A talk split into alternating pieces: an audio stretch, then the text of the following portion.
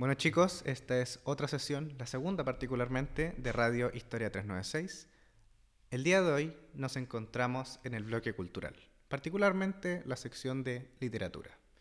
Bueno, yo soy Matías Pávez, soy de tercer año, eh, estoy dando la carrera de pedagogía en historia solamente y estoy acompañado en el micrófono B. Eh, de Tito Olivares, igualmente estudiante de tercer año eh, de igualmente pedagogía en historia, geografía y ciencias sociales. de igual manera quiero informar que a pesar de mi presencia hoy en día, no voy a ser un, un, personaje permanente dentro de este programa. De hecho, soy actualmente como pasajero y funciono básicamente como un secundeo aquí a, mi compañero Matías, eh, para que no se hagan mucha ilusión conmigo. Bueno, dado esa información, también se extiende la invitación y probablemente vayan variando los invitados a lo largo del semestre, de lo que queda semestre, respecto a los programas y en función de los diferentes autores y cosas que tratemos. En referencia a eso, me gustaría, antes de empezar con el programa como tal, comentarles eh, los ideales del programa, qué es lo que nosotros pretendemos o no. ¿Qué, opinas tú, Tito? Eh, bueno, en este programa, bueno, a pesar de que yo no soy muy conocedor de, las áreas, bueno, del área de, la literatura en general de la poesía, me parece un área bastante interesante y que siento que por lo menos por parte de tu persona puedes eh, explotarla bastante bien para, para efectos de este programa. bueno, sí, en efecto, nosotros vamos a abarcar quizás no cronológicamente ni nada por el estilo, pero pretendemos sí hacer un, repaso y quizá ir destacando eh, a aquellos autores, tanto de novela como poesía, como lo puede ser, no sé, Baudelaire, Roberto Bolaño, Nicanor Parra, diferentes autores en general, que hayan eh, aportado visiones, obras, y en el fondo que hayan aportado a este rico mundo de la literatura. Eso son nuestras pretensiones para este programa. ¿Algo que agregar, Tito? Eh, bueno, también agregar que, o sea, pareciera que quizás la literatura, la poesía no tuviese mucho que ver con la historia, pero realmente estas áreas son, bueno, básicamente fiel reflejo de la sociedad contemporánea en la que se escribe y por ello una, una muy buena fuente de estudio histórico. Recordar eso. Especialmente en época moderna donde se hace como la gran, digamos, eh, ¿cómo se puede decir? Como elevación de autores, de grandes autores, por parte de la, por ejemplo, ilustración en adelante. Mucha razón. Sí. Eh, bueno, también antes de empezar con el programa como tal, hacer publicidad, la publicidad de vida a las páginas de la radio. En este momento eh, contamos con Instagram, que es nuestra red principal, que es arroba radio-bajo 396. Sí, y también... Radio, Historia 396. No, Radio-396. Ese es el nombre oficial de esta radio. Perdóname. Radio Historia era la radio pasada por formativas. Continúa. Sí, y también poseemos, bueno, prontamente tendremos YouTube, si no me equivoco, donde básicamente subiremos los programas, también los subiremos a Spotify, a Apple, Apple Music. Apple Music. Apple Music y desconozco la otra red, la verdad, si me podéis secundar. ¿No? ¿Esas son? Sí, esas, son? Efectivamente, esas son. Lo ha dicho bastante correcto. Ok. E, en todo caso, en caso de, mm, de, ¿cómo se llama esto? De tener alguna duda de dónde buscar las redes, eh, a lo largo del castillo se han puesto distintos panfletos con información en torno a las redes sociales, donde pueden escanear un código QR y, y llegar a las redes sociales, por si tienen alguna duda. De igual manera, si tienen cualquier pregunta, cualquier intención de participar dentro de la radio, pueden acercarse a cualquiera de nosotros y eh, básicamente ver eso, íntimamente. Ah, bueno. Para empezar este programa, comenzaremos con esta pequeña descripción. Físicamente era alto, bien conformado, casi atlético. Su rostro tenía el óvalo del de un ángel desterrado. Los despeinados cabellos eran de un color castaño claro y los ojos de un azul pálido inquietante. Hoy en el bloque de cultura vamos a hablar sobre Arthur Rimbaud. Bueno, este joven poeta, particular poeta para la historia de la poesía mundial, eh, nació el 20 de octubre de 1854 en la ciudad de Charleville, en Francia. Un joven provinciano, eh, de una familia católica, en la cual, eh, por si no sabía, su padre era poeta, a pesar de que este no estaba presente, por lo cual su familia nuclear en realidad constaba de su madre y sus hermanos. Este, este joven también muere, trágicamente, el 10 de noviembre de 1891 a causa de un, un, carcinoma, que es un cáncer, básicamente. A la edad de 37 años en Marsella, que es otra localidad de, Francia. Bueno, este joven, vale hacer un, un inciso, tiene una carrera muy corta dentro de la poesía. De hecho, es el único poeta, corríjanme, pero es el único poeta en la historia, a mi entender, que se ha retirado voluntariamente de los menesteres de escribir poesía. ¿Puedo hacerte una pregunta, Matías, en torno a eso? Eh, este, ¿Este retiro fue a través de, por ejemplo, una suerte de, digamos, declaración pública o se hizo, por ejemplo, de un día a la mañana simplemente se retiró y no dio ningún aviso a nadie? Mira, la verdad no fue con una declaración pública como tal, pero era algo que se venía, se veía, se venía a venir, se veía venir, dado como la, el estilo de vida que llevaba este sujeto. Eh, su retiro en realidad ocurre entre los 19 y los 20 años, cuando él se autoexilia se va a vivir a África, al continente, africano. Se retira de Europa y se va a vivir a África y, con su retiro también abandona la poesía escrita como tal, mencionando que esta fue como, él mencionaba que era un placer o una aventura de su juventud. Bueno, continuando con, con la descripción y la breve biografía que queremos hacer de este personaje, eh, Rambaud, bueno, desde muy pequeño era un gran apasionado por las letras. Eh, recordemos que él es un joven francés del siglo XIX, es contemporáneo a la guerra franco-prusiana, por lo cual eh, veremos que posteriormente eso quizá tiene un, una influye en la forma que escribe sus obras. Pero claro, lo más, lo, más, lo más pertinente mencionar es que sufría en cierta forma del sistema educacional francés, que bien podemos recordar que partía a sus lecciones con traducciones. Hacía mucho el uso de que los alumnos tradujeran textos del latín al francés. Y Rambo, joven, apasionado por las letras y también adicto a fumar cigarro, esta la nicotina, el pequeño este le gustaba transcribir cosas del latín al francés y cambiarlas por cigarros. Desarrollando desde pequeño su, su deseo de escritura, eh, desarrollándose dentro de la escritura en general eh, logrando demostrar que en el fondo, más allá de un fin económico, hay una pasión por las letras, que se verá claramente más adelante. Y esta pasión se ve también demostrada en que Rambo nunca publica ningún texto. Rambo solamente publica un texto en su vida, pero es un texto que no tiene real impacto eh, hasta que él está muerto. Que es un texto que vamos a hablar prácticamente al final del programa, que vendría siendo una temporada en el infierno. Em, dentro de la obra de Rambo, él, uno de sus principales puntos eh, que intenta solucionar y que intenta descubrir es eh, preocuparse de perseguir un lenguaje, un lenguaje que permita comunicar de alma a alma, un lenguaje que permita eh, llegar a los sentidos de las personas. ¿A qué se refiere exactamente alma a alma? ¿Es una expresión que él usaba de alguna manera o fue algo que un análisis que se hizo a posteriori?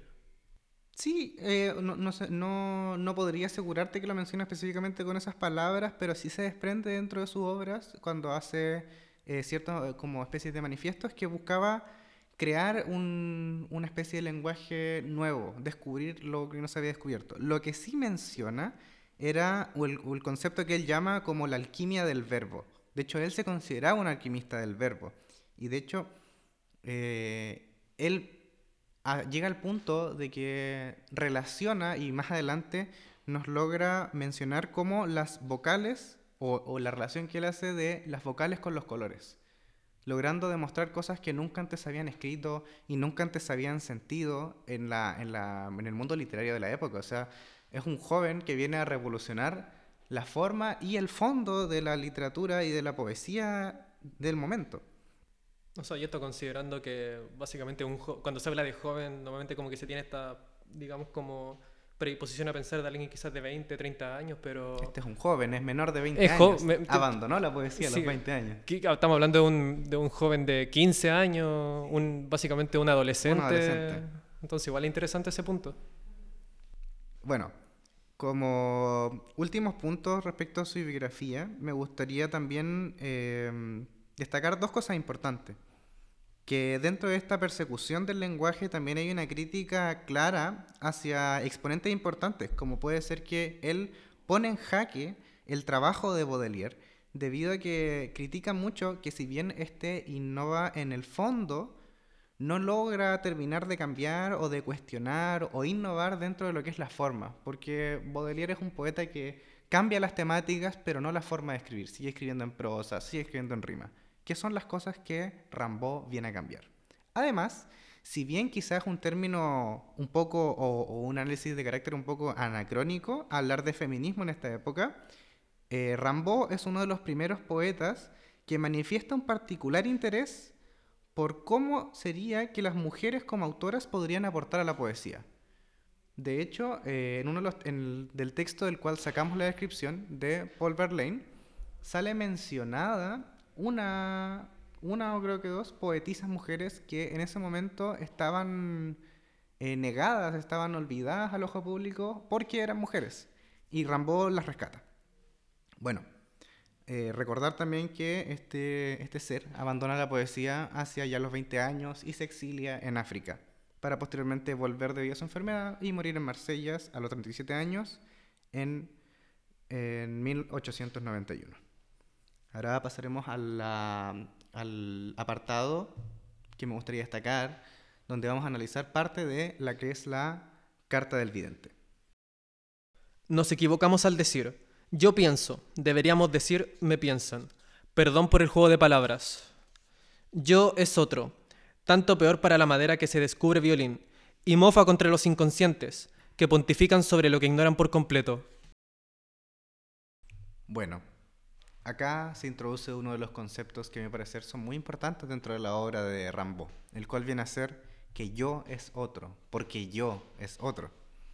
Bueno, esta frase basada en, una forma dialéctica eh, sobre la relación existente entre el autor y su obra se condiciona mutuamente, formando una lucha constante de colaboración, pero también de choques, de roces, que involucran incluso a veces no, no solo el autor y su obra, sino que también involucran el contexto de producción, involucran incluso al público que lee la obra, ya sea un público contemporáneo o público hasta día de hoy. Em, es dentro de esto que plantea dos ideas muy importantes, la cual es que la primera se considera que la obra tiene un grado de conciencia mayor, que afecta tanto al autor como al público que la percibe. Eh, esto quiere decir que en el fondo, si bien el autor es el, el, cual lleva, en este caso como hablamos de poesía, es el que lleva la obra al papel, en el momento en el que él termina de escribir o de realizar esta obra, la obra adquiere su propia conciencia. El autor ya no toma control de la misma, sino que ahora ésta se convierte en un propio ser, en un propio ser que se manifiesta, que puede ser interpretado de distintas formas, que tiene, podríamos considerar incluso otra vida si se quiere. Em, también plantea que, dentro de esta misma línea, que el autor es un mero asistente de su propio pensamiento o mente. En el fondo, a modo de analogía, lo que quiere plantear esta frase es que se podría plantear de que el autor es parte de una sinfonía, más no el autor de la misma. El autor como, como escritor se transforma en un participante de algo que su mente quiere expresar en el papel, de algo que ya está escrito. Eh, Mati, una pregunta en torno a eso, la verdad me causó una duda gigante. O sea, entonces como al escribir el autor eh, poesía, de alguna manera como que plasma, digamos, eh, una parte de sí, o sea, básicamente haciendo la poesía esta parte de sí, o sea, digamos como siendo esta poesía como tanto la misma poesía como su persona, algo así, ¿o me equivoco? Efectivamente, sí, se podría decir que en realidad eh, a cada obra, a cada escrito, en realidad el autor está dejando parte de sí. De hecho, si bien es un tema recurrente tratado dentro de la poesía, el tema de que el autor en el fondo se desprende de pequeñas partes de sí al escribir poesía. En el fondo lo que está haciendo es eh, dejar un, claramente un contexto eh, analógico, pero está dejando parte de su conciencia, parte de sus creencias, parte de su pensamiento y su cosmovisión dentro de una obra que lo va a trascender, que va a trascender el tiempo, que va a trascender su muerte, que si bien puede llegar a ser famosa, va a ser leída perfectamente posterior a su muerte, a su muerte, perdón, en momentos con contextos diferentes, en lugares diferentes a los que fue escrito. Por lo tanto, la obra, en cierta forma, si bien tiene parte del autor, toma también una vida propia. Ah, la obra en ese sentido se vuelve, digamos, como básicamente un ser que básicamente, digamos, eh, interactúa con todas las personas con las que... O sea, mientras esta obra perdure, básicamente, durante toda la historia que esta obra perdure. No lo pudiste haber dicho de mejor forma. Ah, perfecto. Bueno, y dentro de esto también me gustaría destacar que es importante, es muy importante esta frase, porque su relevancia implica el consciente conocimiento del desconocimiento que el autor posee de sí mismo. ¿Qué, quiero decir con esto? Yo creo que se preguntarán todos, porque es medio de trabalengua. Aristóteles. y es que eh, el autor es consciente de que él no puede acceder a todos los lugares de su pensamiento, ni tampoco puede comprender realmente qué es lo que está tramando su mente. Pero sí, él se puede convertir en un intérprete de su cabeza, si se quiere, a través de su herramienta que puede ser sus manos, su pluma, él puede simplemente dejar ir, bajar de su cabeza al papel los versos, su obra en general, y permitir que esta obra se manifieste y cobre vida propia. O sea, es igual un poco interesante porque, o sea, al menos lo entiendo yo como que básicamente el, al momento como de expresar, de expresarlo hacia el mundo exterior, lo que es su mente, se vuelve en una manera como algo subjetivo, todo lo que, no sé cómo explicarme bien, a ver. Sí, o sea, bien, si bien es de carácter subjetivo, se podría decir, em, claro, o sea, en el mundo de la poesía el 90% de las cosas son, subjetivas. Ya tenemos, por ejemplo, em, autores que nos hablan de cómo en realidad la poesía eh, es mucho mejor mientras menos intenta encasillar las cosas. Mientras más tú intentes definir algo en la poesía, menos efectiva es la poesía. La poesía en realidad se ocupa del sentir, de, de cosas metafísicas sobre el arte y el disfrute de las, eh, de las vivencias humanas. Menos racionales en ese sentido, más bien como de primera impresión. Primera impresión, más sentimentales, precisamente más subjetivos, cosas no tan concretas. Bueno, en el siguiente apartado también me gustaría pasar al, al método, en el cual nosotros nos vamos a centrar en, en otras partes de la carta del vidente. Bueno, en este apartado del método se presentan eh, dos instancias. El método puede considerarse como un ritual, una especie de transformación, como, como ustedes lo, lo quieran percibir. Lo importante es que tiene dos instancias, dos procesos. El primero es el proceso en el cual el ser pasa de ser un, una persona común a convertirse en un poeta. Y este es un proceso igual largo, pero se puede considerar como que es el proceso más simple dentro de este ritual de evidencia. Y el proceso mucho más complejo es el, y más demoroso, largo si se quiere, es el proceso en el cual el poeta se convierte en vidente. Eh, Mati, una pregunta en torno a eso, lo que acabáis de decir. Eh, básicamente, este, este, o sea, básicamente esto implica como la voluntad de hacerse poeta, porque me imagino así como, por ejemplo, ¿qué pasa con aquello, digamos, literatos vanguardistas que no se consideran poetas, digamos, en su método o en su disciplina, porque, o sea, porque básicamente esto lo entiendo como que a este método básicamente se debe, digamos, como adherir, como adherir a una doctrina, algo así, o es más bien, digamos, como una, entre muchas comillas, como teoría que intenta englobar a todos los poetas en su proceso de, de ser poeta? Bueno, si bien este proceso en realidad de parte de Rambo no es determinante, se asume que es algo voluntario. Debe haber una voluntad primero de, un, de una poetisa o de un poeta, eh, una voluntad de convertirse en, en, tal. Primero está el ser y cuando después empieza a ejercer la poesía, tiene que haber una voluntad de entrar en este proceso que plantea Rambaud de convertirse en poeta para posteriormente convertirse en vidente. O sea, no es como, digamos, un proceso natural, sino más bien un proceso de voluntad, un proceso eh, racional, entre muchas comillas. Sí, sí, un proceso racional y de hecho más adelante vamos a observar cómo eso se convierte en realidad en un proceso, en un proceso racional y de hecho incluso Rambo no lo plantea como una máxima, sino que lo plantea como a forma como de teoría de cómo el poeta, la poetisa, tiene que, qué pasos debe seguir si es que quiere convertirse en vidente. No es para nada una máxima, ni un proceso, ni nada por el estilo. Ya entiendo. ¿Sabes como, digamos, una racionalidad para entrar dentro de lo que se, se puede considerar como un caos, dentro de todo este proceso de, de, ser, de hacerse evidente? En efecto. Y de hecho, Precisamente por eso eh, voy a, me gustaría ahondar en, esto, en estas dos instancias. Em, la primera instancia, recordemos que era el proceso en el que el ser pasa de ser una persona de a pie a convertirse en un poeta, implica que em, eh, al hacerse poeta tiene que entrar en un proceso donde se vuelve de suma importancia el reconocimiento de sus propios conocimientos el reconocimiento de su cultura, de su cosmovisión, de todas las cosas que, de sus creencias, de todas las cosas que para este ser son reales.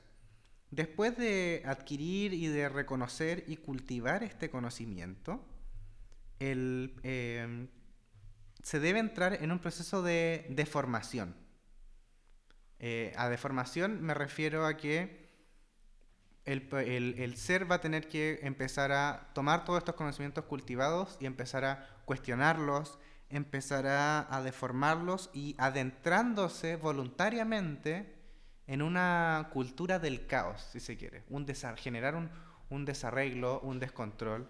Y me gustaría incluso, a pesar de que quizá no es tan, no es tan correcto, pero mencionar que eh, Rambo menciona que Particularmente debe hacerlo al más estilo de los comprachicos, que eran una, una figura de la época, por si se quiere, que eran gente que compraban niños para posteriormente venderlos o hacer cosas con aquello.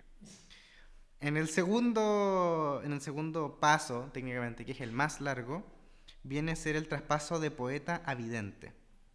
Rambaud lo plantea como algo mucho más complejo, porque este implica el desarreglo de los sentidos, pero cuidadoso y consciente cumpliendo así un lento y largo proceso. En este proceso, el, poeta ya, porque ya dejó de ser un, ser, una persona de a pie, el poeta tiene que eh, ocuparse de desarrollar los sentidos con diversos métodos. Puede ser, en la época se usaba mucho el, el hachís, eh, alcohol, pero técnicamente lo hace conscientemente. Esto es con el fin de poder generar instancias de delirio que le permitan ir acercándose lentamente a este mundo y a este espacio de lo que puede ser el vidente. Eso, eso me recuerdas, o sea, como comentario, me recuerda un poco como a estos eh, procesos como de inmersión inconsciente a los que se sometían, por ejemplo, los surrealistas en su época. Bueno, creo que es posterior a esto en todo caso, pero me recuerda mucho eso como básicamente la expresión del inconsciente a través de métodos que lleguen al inconsciente. No sé, me parece muy curioso eso. Sí, se puede considerar como eso porque en el fondo lo que, lo que se busca hacer o lo que se plantea que debería hacerse con, esta, con este desarrollo de los sentidos es eh, el entregarse en el fondo a, las cosas más pueriles, a las cosas inconscientes que quizás se inhiben dentro de la personalidad en un estado de, de conciencia total. Bueno, pasando al último punto que vendría a ser parte de este proceso, claramente ya si vamos a modo de recuerdo, tenemos el paso de la persona a poeta y del poeta a vidente, nos encontramos en esta última instancia, que es cuando ya tenemos a un vidente consolidado, si se quiere. El vidente, domado ya, eh, domando ya sus sentidos, debe poder entrar en este estado de desarreglo. Asumimos que ya pasó por este proceso de, de aprender, si bien pasó en el proceso de, poeta a vidente, aprendió a incurrir en este estado de desarrollo de sentidos, ya lo domó. Por tanto, el vidente debe poder entrar en este estado de desarreglo y de locura con el fin de poder observar estas cosas que no son evidentes para los comunes mortales. Poder adentrarse en este mundo de las ideas, adentrarse en este mundo de las visiones, de la percepción diferente de la realidad, al fin y al cabo pero esto también suscita un problema muy importante, y es que si recordamos un poco lo que mencionamos antes, Tito, no sé si te acuerdas, que bien el poeta debía ser, o sea, se recomendaba el uso de cosas como el hachís, eh, los opioides, el alcohol en general para estas cosas. Estas cosas turban, turban la mente. Sí, claramente alteración de, de conciencia, sí. Uno no, no recuerda estas cosas. Por lo tanto, este es un problema del vidente. El problema eh, toma la base de que al estar dentro de esta ebriedad, se le hace imposible comunicar sus visiones hacia la comunidad. Por lo tanto, este momento de desarreglo de los sentidos se representa como un episodio de clarividencia dentro de su vida personal. El, poeta se convirtió, si se quiere, si se puede postular, en, un poeta pero para sí mismo, porque tiene estos momentos de clarividencia en el que, eh, gracias al desarrollo de sus sentidos, puede observar cosas que los demás no, pero también las olvida. Las olvida o no sabe cómo hacerlas llegar en los momentos de... de O sea, o como que se desarraiga de sí mismo, por decirlo de una manera, como que no... Como que deja de ser él mismo y como que se vuelve como solamente para él mismo. Tipo, no, no, no es un... Es un paria, un paria. Está borracho. digo, Está- sí. como es un ser humano borracho, Diso- ebrio, disociado. disociado. Y que por tanto, cuando sale de estos procesos y vuelve a tomar conciencia de sí, no termina de recordar lo que ocurrió, pero habita en este plano. Y dijiste algo muy importante. Paria. Preguntaste si era un paria. En efecto, es por eso que dentro de este proceso el vidente termina por lentamente destruirse a sí mismo. En esta búsqueda de la evidencia, de la clarividencia, de buscar qué es en el fondo vivir la poesía, dejar de escribirla y vivirla, se termina por destruir lentamente a sí mismo y, en la mayoría de los casos, termina por convertirse en un paria dentro de la sociedad de la cual alguna vez fue parte. Esto pasa, de hecho, con Rambo. O sea, esto básicamente termina siendo un proceso básicamente de él para él y eso. Tipo, Sí. es un... De todas formas, es un proceso de Es, él para es- él. es un aislador. Es un proceso aislador, básicamente. De hecho, se puede observar, eh, una de las cosas que no mencioné y que creo que es atingente mencionar dentro de la vida de Rambo, es que su vida social fue muy conflictiva. Era un hombre muy dado al trago, muy dado a diferentes drogas, diferentes cosas que turbaban la mente, cosa que lo hizo tener malas relaciones sociales. En algún punto eh, se va a vivir a Gran Bretaña con eh, Paul Verlaine, donde lo reciben, eh, vive un tiempo ahí eh, bajo diversos mecenas, si se quiere, que lo, acogen en sus casas, pero también esta relación no es fructífera, porque dado a que este, este joven estaba llevando a cabo su proceso para convertirse de poeta a vidente, pasaba borracho, pasaba metido en peleas, tenía problemas, hasta que esto revienta, ya no da más, y él debe volver a, volver a, ¿cómo se llama esto? A Europa, donde posteriormente eh, se sigue relacionando con Paul Verlaine, pero ya incluso de manera amorosa. Mantiene una relación amorosa que dura un tiempo, pero eh, fracasa totalmente, porque al igual que Rambo, Paul Verlaine era una persona con importantes problemas de alcoholismo, importantes problemas de ira. De hecho, para mantener su relación amorosa con Rambo, eh, Verlaine deja a su esposa y a sus hijos, con los cuales tenía antecedentes de violencia y alcoholismo previos. Pregunta, Verlaine eh, tenía toda esta, digamos, como, bueno, problemas de alcoholismo, problemas de violencia y demás cosas, porque igual se encontraba inmerso dentro de este proceso como de, de camino a la evidencia, simplemente porque era un tipo, un dipsómano. Para efecto del público vamos a decir que un poco de ambas. Ya, perfecto. Yo creo que suena mejor. Pero yo creo que en lo personal creo que quizá tenía algunos problemas de base que fomentaban eso.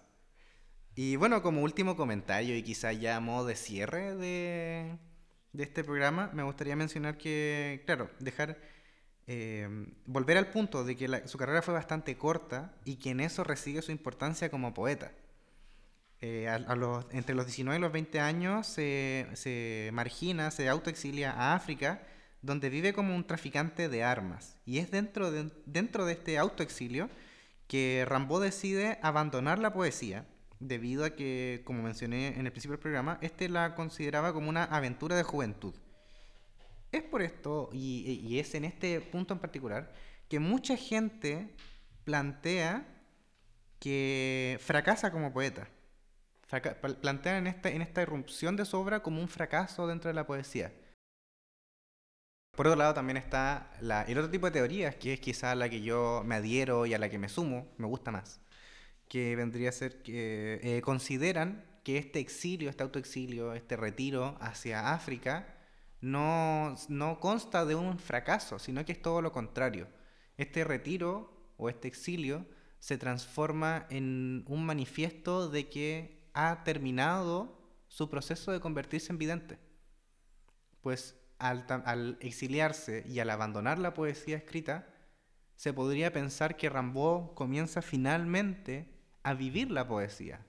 Al entrar, al, al ya haber logrado conseguir domar estos sentidos, ¿no? domar estos sentidos y poder entrar voluntariamente en estos procesos de clarividencia, en el fondo entregarse a la vida. Se hace poesía viva, digamos. Efectivamente, deja de escribir poesía para poder vivirla. No, no, no, es necesario ahora expresarla a través de, digamos, puño y letra, simplemente convivir ya es poeta, pero para el mismo en este sentido, no para el mundo. Exactamente. En esta eh, conversión a la evidencia, claramente lo obliga a restarse de la sociedad que conocía. Es por esto que se va a África.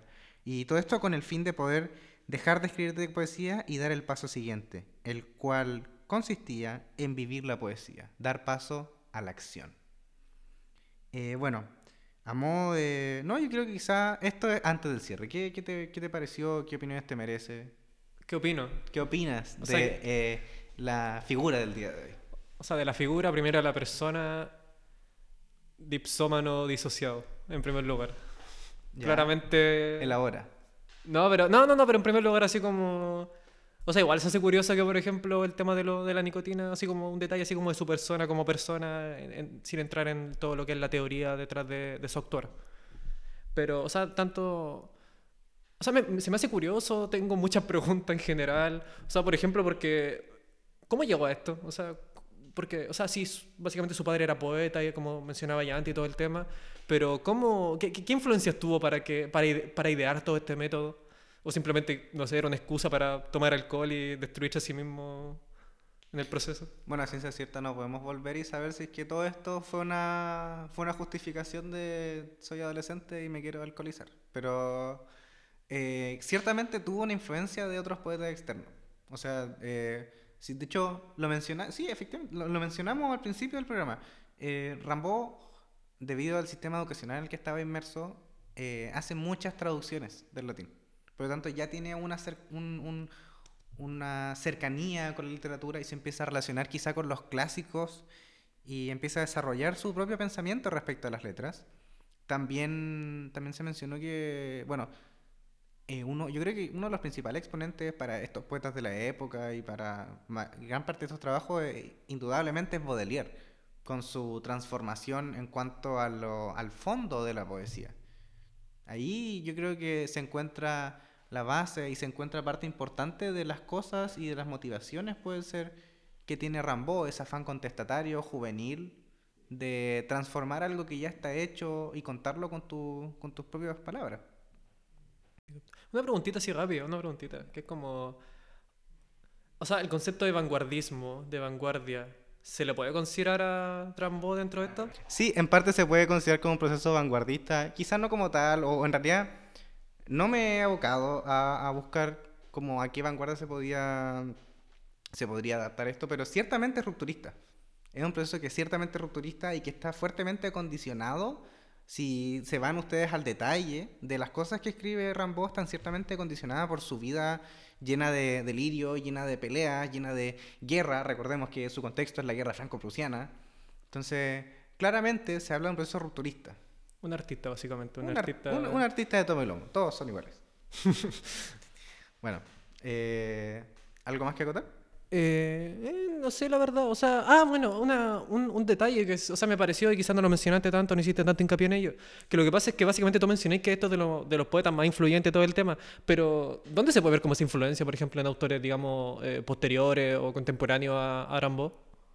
Mira, Rambo en el fondo se podría mencionar que está dentro de los grandes de la poesía internacional, junto con Baudelaire, con el de Apollinaire eh, en el fondo, igual su poesía, si nos detenemos a hablar de cómo influye o, en, qué, en qué obras particulares está su influencia, no terminaríamos nunca. Pero sí cabe mencionar que, claro, su relevancia como uno de los poetas más importantes de la historia reside en el que, como bien dije hace un tiempo, hace un momento en el podcast, es el único poeta en la historia de la poesía prácticamente que abandona voluntariamente la poesía, que abandona voluntariamente su, su obra y sus menesteres de, escritura. Cosa que no ocurre hoy, no ha ocurrido porque la mayoría de los poetas que logran ser famosos escriben hasta morirse. Y lo otro es que, al igual que lo que hizo Baudelaire en su tiempo, Rimbaud viene a romper, a romper la estructura de lo que estaba conocido, a romper las temáticas de lo que se había escrito y a romper la forma en que se había escrito. Rimbaud le da colores a las vocales. Rambo habla de eh, barcos como que fueran personas. Rambo hace un poema sobre, eh, si no me equivoco, lo voy a corroborar en este mismo instante, hace un poema sobre el esposo perfecto, pero en realidad plantea a una persona sumamente, eh, sumamente despreciable. ¿Puedo hacer una acotación a eso? Sí. Es que lo que pasa es que, o sea, en base como la información que he recibido, de que básicamente, bueno, eh, primero eh, Drambo incursionó en el tema de la poesía desde que era muy joven, o sea, desconozco la edad exacta con la que comenzó, pero... Ah. Corrijo, el poema se llama El esposo infernal, es parte de Delirios Primeros, pero en el poema se habla de, de, lo plantea, en el poema se plantea un hombre perfecto y después hay un reconocimiento del cambio de este hombre. Ah, ya, te capto. Ya, pero la pregunta, básicamente es que con la información que se me ha entregado, eh, ya, está este tema de que básicamente ya se le considera poeta y hace como cosas muy rupturistas. Mm, pareciera, o al menos a mí me da la impresión, esto es una inferencia totalmente, me lo podéis corregir totalmente, de que básicamente Rambo no es como tanto un rupturista a propósito, sino sin querer, porque considerando que incursionó desde muy joven, quizás no tenía como los conocimientos, no fue un poeta, digamos, de formación, entre con muchas comillas, entonces quizás solamente conoció la poesía, ya sea por los escritos que traducía, por su padre, por influencia externa, y que como que a partir de eso él creó como, básicamente empezó de cero, y, a su trabajo le puso, digamos, poesía, considerando como lo negativo de su trabajo y demás cosas. Sí, de hecho, es bastante, bastante acertado lo que dices, porque en la, dentro de la carta del vidente, Rambo habla de que todo lo que hubo de poesía eh, eh, todo lo que hubo de poesía antes que él es basura, prácticamente. Lo menciona, no lo menciona con esas palabras, pero lo menciona como que es algo obsoleto y que por tanto la poesía debe reinventarse. Por tanto, sí, efectivamente, no sé si viene con un afán de eso, pero yo creo que harto tiene que ver con el afán como de rebelión, de perseguir su propia identidad. Todos son pencas menos yo. Una cosa así. Podemos decirlo de esa manera. Ya, yo creo que quizá estamos en momento de cerrar, así que... ¿Sí cuánto llevamos? Eh, bastante, bastante tiempo. Bastante tiempo. Sí, bastante tiempo, básicamente. Eh, a modo de, de, cierre, yo creo que me gustaría dejarlos invitados a que si les gustó el programa, si les interesa Rambo, claramente por tema de tiempo no pudimos ahondar, no pudimos ahondar en otras cosas de las obras de Rambo. Así que eh, me gustaría dejarles recomendado, con muchas ganas, que se lean el libro de Una temporada en el infierno. Es muy corto, tiene pocos poemas y es muy bueno porque en él se puede percibir la forma en la que Rambo tiene su vida. De hecho, este es el último libro que él escribe y es el único que publicó. Y en él se puede percibir, ya ahora que ustedes tienen un poco más de contexto, se puede percibir los versos de alguien que está pronto a dejar de escribir, de alguien que tuvo una relación amorosa, quizá fallada, que fue su relación amorosa y filial con Paul Verlaine. Y en el fondo se, se ve, se nota, se puede palpar ese sufrimiento de, de esta persona. También, eh, quizá a modo de, complemento, podrían revisar la, la, carta del vidente, donde se puede, que es, es, la carta de la cual hablamos en este podcast, y ahí podrán percibir cómo es que comprende la visión de, de este joven cómo, él plantea su visión de la poesía y cómo incluso puede plantearse como una especie de teoría, manifiesto, si se quiere. Así que eso, espero que les haya gustado. Gracias por darnos su tiempo. Nuevamente vamos a hacer el spot publicitario a las redes sociales, las respectivas redes sociales, que básicamente, bueno, sigan en Instagram a radio-396. Eh, estamos subiendo la respectiva información en ese lugar, fotitos, qué sé yo, cuando subimos los podcasts. Eh, también que en caso de que tengan alguna duda, acercarse a nosotros o ver los panfletos, los respectivos panfletos ubicados dentro del castillo. ¿Y eso, Matías, algo más que agregar? No, la verdad, no. Yo creo que un programa redondo. Dentro de lo que Fructífero. Fructífero. Fructífero. Así que muchas gracias a todos. Que tengan buen día, buena tarde, buena noche, cuando sea que estén escuchando esto. Se despide su servidor. Cuídense. Adiós.